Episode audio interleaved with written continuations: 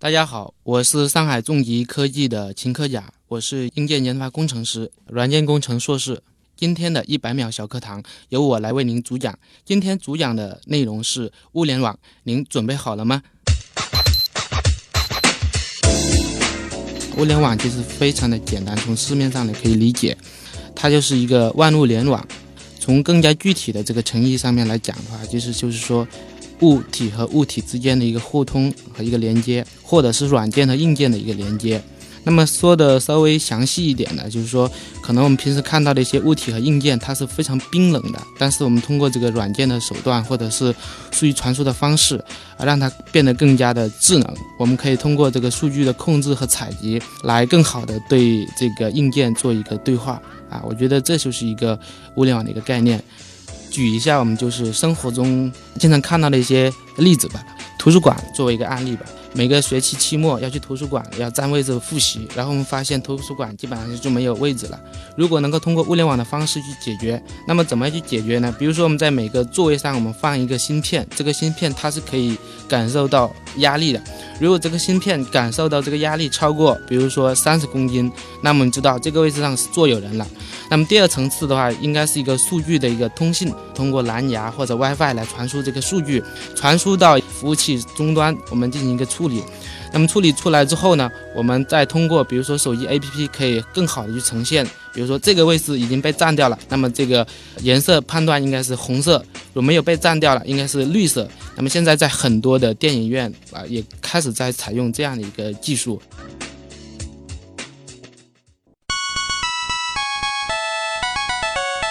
节目准备好了吗？正在将内容进行智能排列。嘉宾的情况呢？正在为您检索嘉宾的特殊喜好。不用那么详细吧？正在为您安装幽默插件。你这是在吐槽吗？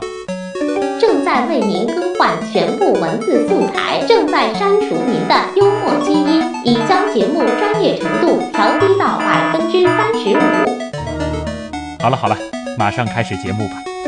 正在为您开启极客秀。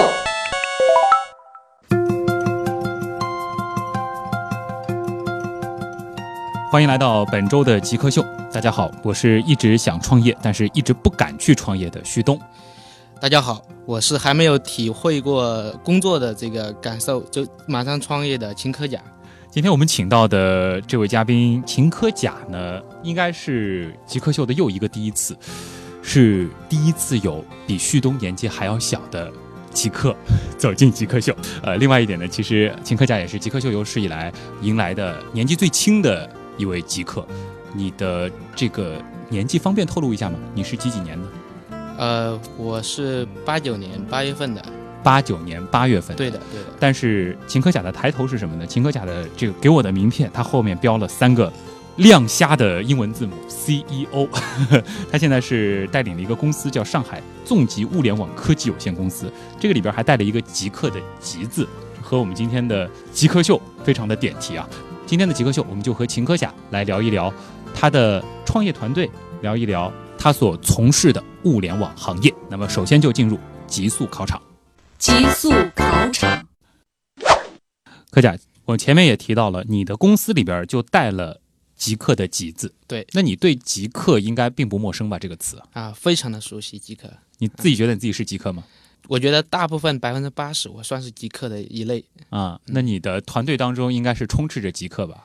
对我们这个团队基本上是偏设计和研发为主的，有嗯百分之八十都是这样的一个呃团队的构成，所以我觉得我们团队大部分都是极客。那你对极客的理解应该比我们之前嘉宾的这个理解更加的深一些吧？你觉得极客是一群什么样的人？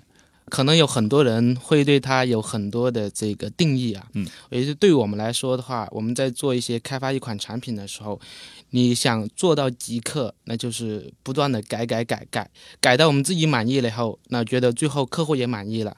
那么我觉得这是一种极客，然后有的时候为了做好一款产品，我们可能会连续五天都在加班，都在做这个事情。我记得我们在上一次我们做了一个案子，就是连续六天一个星期都没有回家，都在办公室里面把一个产品做得最好。我觉得这应该算是一个极客吧。整个团队呃一起加班，整个研发团队啊，啊整个研发团队。那你自己做的特别极客的事儿有吗？我自己做的特别极客的事情有吧？嗯我原来是做后台开发的，然后我对这个设计呢，其实之前是没有学过的。但是呢，我们为了赶好了一个产品，我们要上线，我们做了几版设计，就是设计师做的，我都不满意。嗯，不满意的话，那怎么办呢？那我自己来做。我愣是把他的设计稿前前后后看了一遍，拿回家之后我再自己做。嗯，我把自己关在家里面做了三天，我把所有的设计重新做了一遍，拿再拿出来的时候，我觉得我跟那设计师相比啊，不是太、太差，或者是我我甚至有感觉我比他做的还好，啊有所以我觉得应该算是一个极客的一个精神吧。嗯，就是也要自信，啊，对，但自是信，自信是建立在自强的基础上哎。嗯，找一样东西给极客做一个代言，你觉得什么东西比较合适？应该是真吧，针？真。为什么？铁杵磨磨成成针对，不断的磨啊，这就是极客的，极客需要给你不断的磨。对，不断的去磨，诶这是不错极客，啊！我开始以为是找一个什么笔记本电脑，或者找一个双肩包之类的。对， 能透露一下你的外号吗？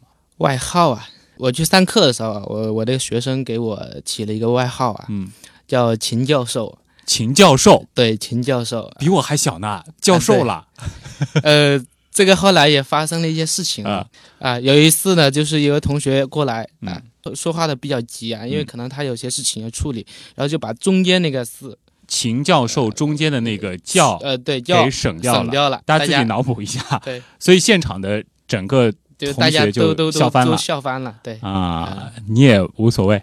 我无所谓，我哎挺享受的。你刚刚提到说这个，你去上课，你不是在做创业团队吗？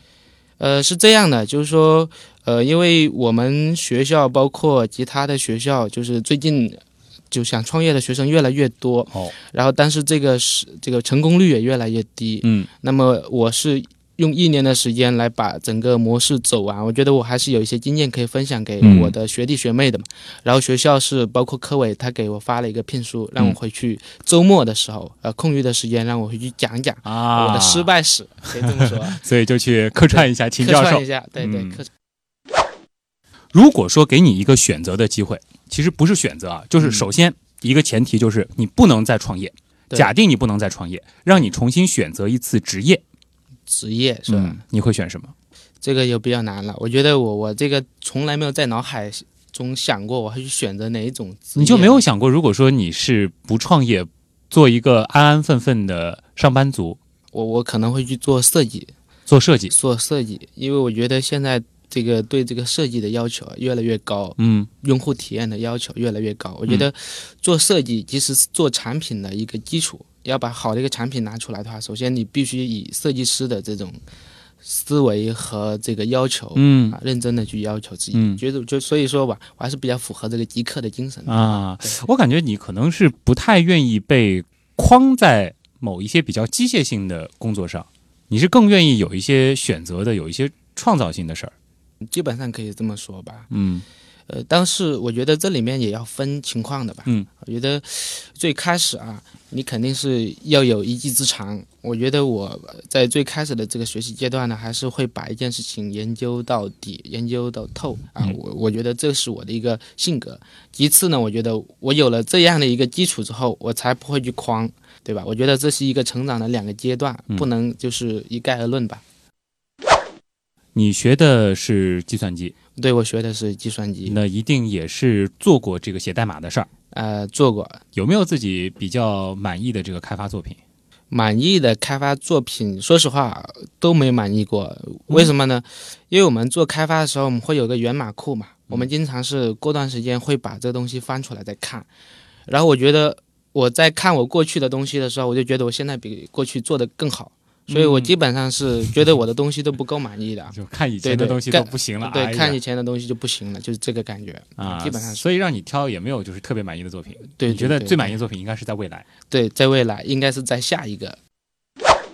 极客呢，你刚才说了有很多的优点，对吧？对极客其实也有一个，我们不能说缺点吧，就是嗯有一个普遍的特征，就是极客呢在专注自己的事情的时候，他是会非常的投入的，对的，但是这种投入带来的代价，他的这个社交时间会比较的少，嗯，是的，他就会比较的害羞，比较的腼腆。呃，对，你同意这一点？我同意，我一直以来都是这样的。你一直以来都是这样嗯，的。对，嗯呃，那在这个学生时代，学生时代，所以我那个上大学就没追过，就或者说没追成功过女孩子。单身了七年，呃，整个大大学学研究生阶段，所以对对对，所以现在呢？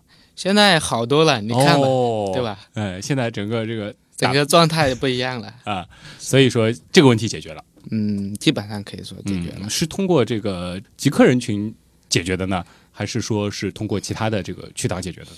其实你刚才说到极客，它有一个不足的一个嗯地方，就是不太易容易接触到这个异性啊、嗯，但其实它也有一个优点，嗯就他很认真工作的时候，他拿出一些好的东西的是时候，很帅的，是很帅的，而且啊这个时候是很容易吸引到很多女孩子 的，所以你懂的。啊，所以你就是通过这个办法，呃，对我通过这个方法，嗯就说我就要研究，总有一天我可以通过我这个自己的能力也好，或者是说魅力也好，嗯可以吸引到女孩你子。觉得我的魅力不是在于我的这个语言有多漂亮，我都对会说甜言蜜语，是我的拿出来的作品很漂亮，我甚至给你专属定制一个表白 APP，对，可以的，这嗯 个对吧可以的。可以啊？有没有用这种极客的技术制造一些浪漫？呃，用过，哦，说说用看过，，对，在一次这个追那个女孩子的那个时候吧，嗯，然后她刚好过生日，我们搞了一个，就你说的嘛，就是一个 A P P 嘛，嗯，A P P 是她平时所有的这个每个瞬间的一个照片，然后配非常好的音乐哟，然后一张一张自动滑，然后当她看到的时候，现在还是收藏的，还在他手机里装着呢呃，。对，还在手机里面装啊哎这着，想象一下，很浪漫的一个场景啊。作为一个极客啊，我身边其实也有一些极客向的朋友，大家呢普遍都是比较相信科学的。对，那你对于什么星座啊、风水之类的东西，你是什么态度呢？我觉得是这样的啊，嗯我以前呢是真没时间去研究这个东西，嗯所以我也没有说相信还是不相信。嗯，后来我去研究了，我觉得也就那样，我觉得很多东西我自己可以去改变的嗯，啊，所以说我基本上是不信的，对对用理性的角度去看这些东西呃，非常理性，我觉根得本我这没么啥。好信的。对，极客呢，其实还有一个特征，嗯就是喜欢尝试新鲜的东西，喜欢一些比较刺激的事情。对，你同意这一点？同意同意。你有没有做过那种特别刺激的事儿？大学也有一些吧，但是我觉得，我觉得特别挑战的应该是在我那个初中毕业之后嗯有一次，我觉得那个是应该对我来说到现在我印象特别深刻。嗯，我做了一件什么事情呢？就是初中毕业之后啊，我成绩还可以，考得也还不错，但我觉得我还是要挑战一下我自己。嗯，我从我们那个就广西边界嘛，刚好是九万大山，我从广西边界穿过九万大山，走了十二天，我到那个云南，然后我身上当时是没有任何钱的。我还能够活着回来，我觉得这个就是应该算是比较有刺激的一个事情吧。咱们的听众朋友，这个没有专业人士陪伴，没有专业设备，不要轻易模仿这个桥段啊。但是你曾经就干过这样的徒步穿越的事情，对，所以现在对我影响特别大，哦可能后面任何事情都比不过这个事情了，因为在那个过程当中，真的是经历了很多很多的事情，有的时候可能没有吃的都快那个了，对吧？所以哦我现在在创业的时候，再去想那个事情的时候，我觉得目前遇到的困难，再也没有比那个更困难的。所以人的一生真的是要经历过这么一次，你当时就觉得是是一件好玩的事儿呢，还是就是想挑战一下自己？挑战一下自己吧，现在想想会后怕吗？怕真怕。一个人当时一个人，九天、呃，十二天，十二十天，二天，现在想想还是很怕的。现在应该不会建议这个身边的朋友什么对嗯对，去尝试我这肯种定事儿不了吧会让他去做这啊个事情。但是其实从你这样子的一个小细节当中啊，当时会让人觉得你是不是有的时候挺冲动的人呢？呃，会的，会的。呃，我的性格呢，就是说比较内向啊，因为我们原来是在农村长大的嘛，嗯呃然后我们那个因为不会讲普通话，到了大学才开始学学会去讲，所以跟外界的人就接触的非常少。但为了去改变自己，往往看到一个很好的一个表现机会，可能就冲动就上去了。呃，你现在创业了对吧？而且对的抬头都已经是 CEO 了，其实这个财务状况肯定比读书的时候好很多吧？呃，对的，那么每个月花在服装上的支出大约占到收入的多少？这块非常少，我基本上不会去关注这一块。嗯我可能会两三个月买一次，啊，所以一次的话就大家能接受的价格吧。所以我觉得可能占的比重不值一提吧。嗯，那你现在服装这个东西对于你而言，它的意义在于什么？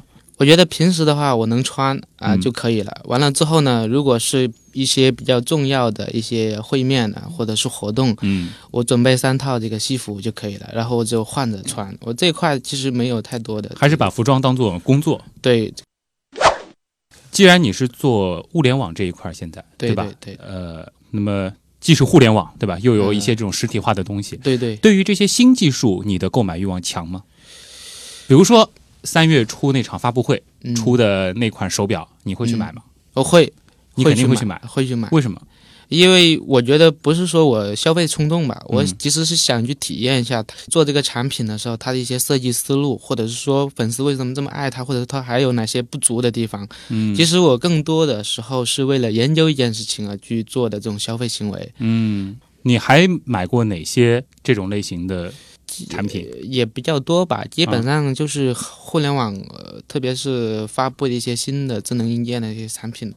我都喜欢去买买来试试啊，来玩玩。呃家里面的东西，这个这方面也比较多。就家里很好玩，嗯对有很多这种稀奇古但怪的产品。说实话，就买回来以后就用几天了吧，反正就不用了。主要就是体验一下，去感受一下它有哪些东西值得嗯你去借鉴。对，其实这挺符合我们极客的这种就是冲动的嘛。嗯也看的挺好的，我们想拿回来研究一下，但并不一定我们真的自己真的会去用。嗯，我们都知道啊，这个可穿戴设备最近有一款比较受大家瞩目的产品，就是那个某品牌出了一个土豪版的智能腕表，对吧？嗯这个价格好像也是突破天际了，大家说这个对有十个肾都不够卖啊。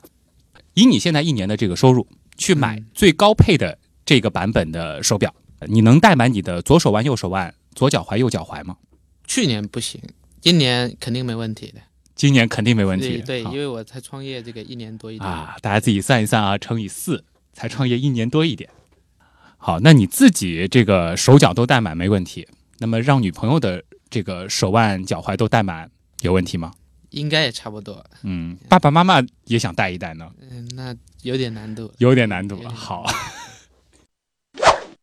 要说回到极客的另外一个特征了，有很多人想到极客会觉得宅，对你宅吗？宅最高的宅记录最高的能到一个月吧。一个月，对，怎么生存呢？基本上我住的地方，呃，出后门就是那个菜市场，啊，就菜肯定是备的很足的，嗯然后剩下的基本上一个月都在家里面不出来的。在家里干嘛呢？我们刚好那个时候有一个很好玩的一个东西出来，嗯我为了去研究它，并且把想把它做一个产品，那我整天就在家里面研究。啊，不是对宅在家里面打网络游戏之类的。我说实话还真不会打。呃你这个是学计算机的，你接触过这些游戏吧？应该接触过一些简单的吧，比嗯如说那个碰碰车啊什么之类的，啊，就非常简单傻瓜式的我倒会。但你还真没玩进去过这种真没比较大玩型进的游去戏。过。对，那些就我同学玩的很厉害，我也非常羡慕，但就可能时间非常少，因为大学我就接项目做了。这里面其实隐隐的透出一些他在大学时候的一个状态。其实你一直是在想着想要改变命运，想对要创业，对对，所以你把大学很多的精力其实已经放在了非玩上，要给自己的未来做打算。那么在接下来的极客秀的访谈部分，我们也将和秦科甲一块儿来聊一聊他的这个成长的过程，也来聊一聊现在非常新潮的这个物联网技术。你心目中谁是 Jake 呢？比如说年轻时候的乔布斯，我就可以把它理解为一个 geek，然后做一些东西，然后非常拼啊。那么我的 Facebook 那个叫什么来？Zackbook，王小川，扎克伯格，我记得那个苹果收纳了一个就是网络天才到他们公司的那人叫名字不记得了。乔布斯算吧。比尔盖茨，马化腾，有有个同学就是这个样子。我室友，他就是。呃，我觉得极客应该是身边的那些人，而不是一些很著名的人。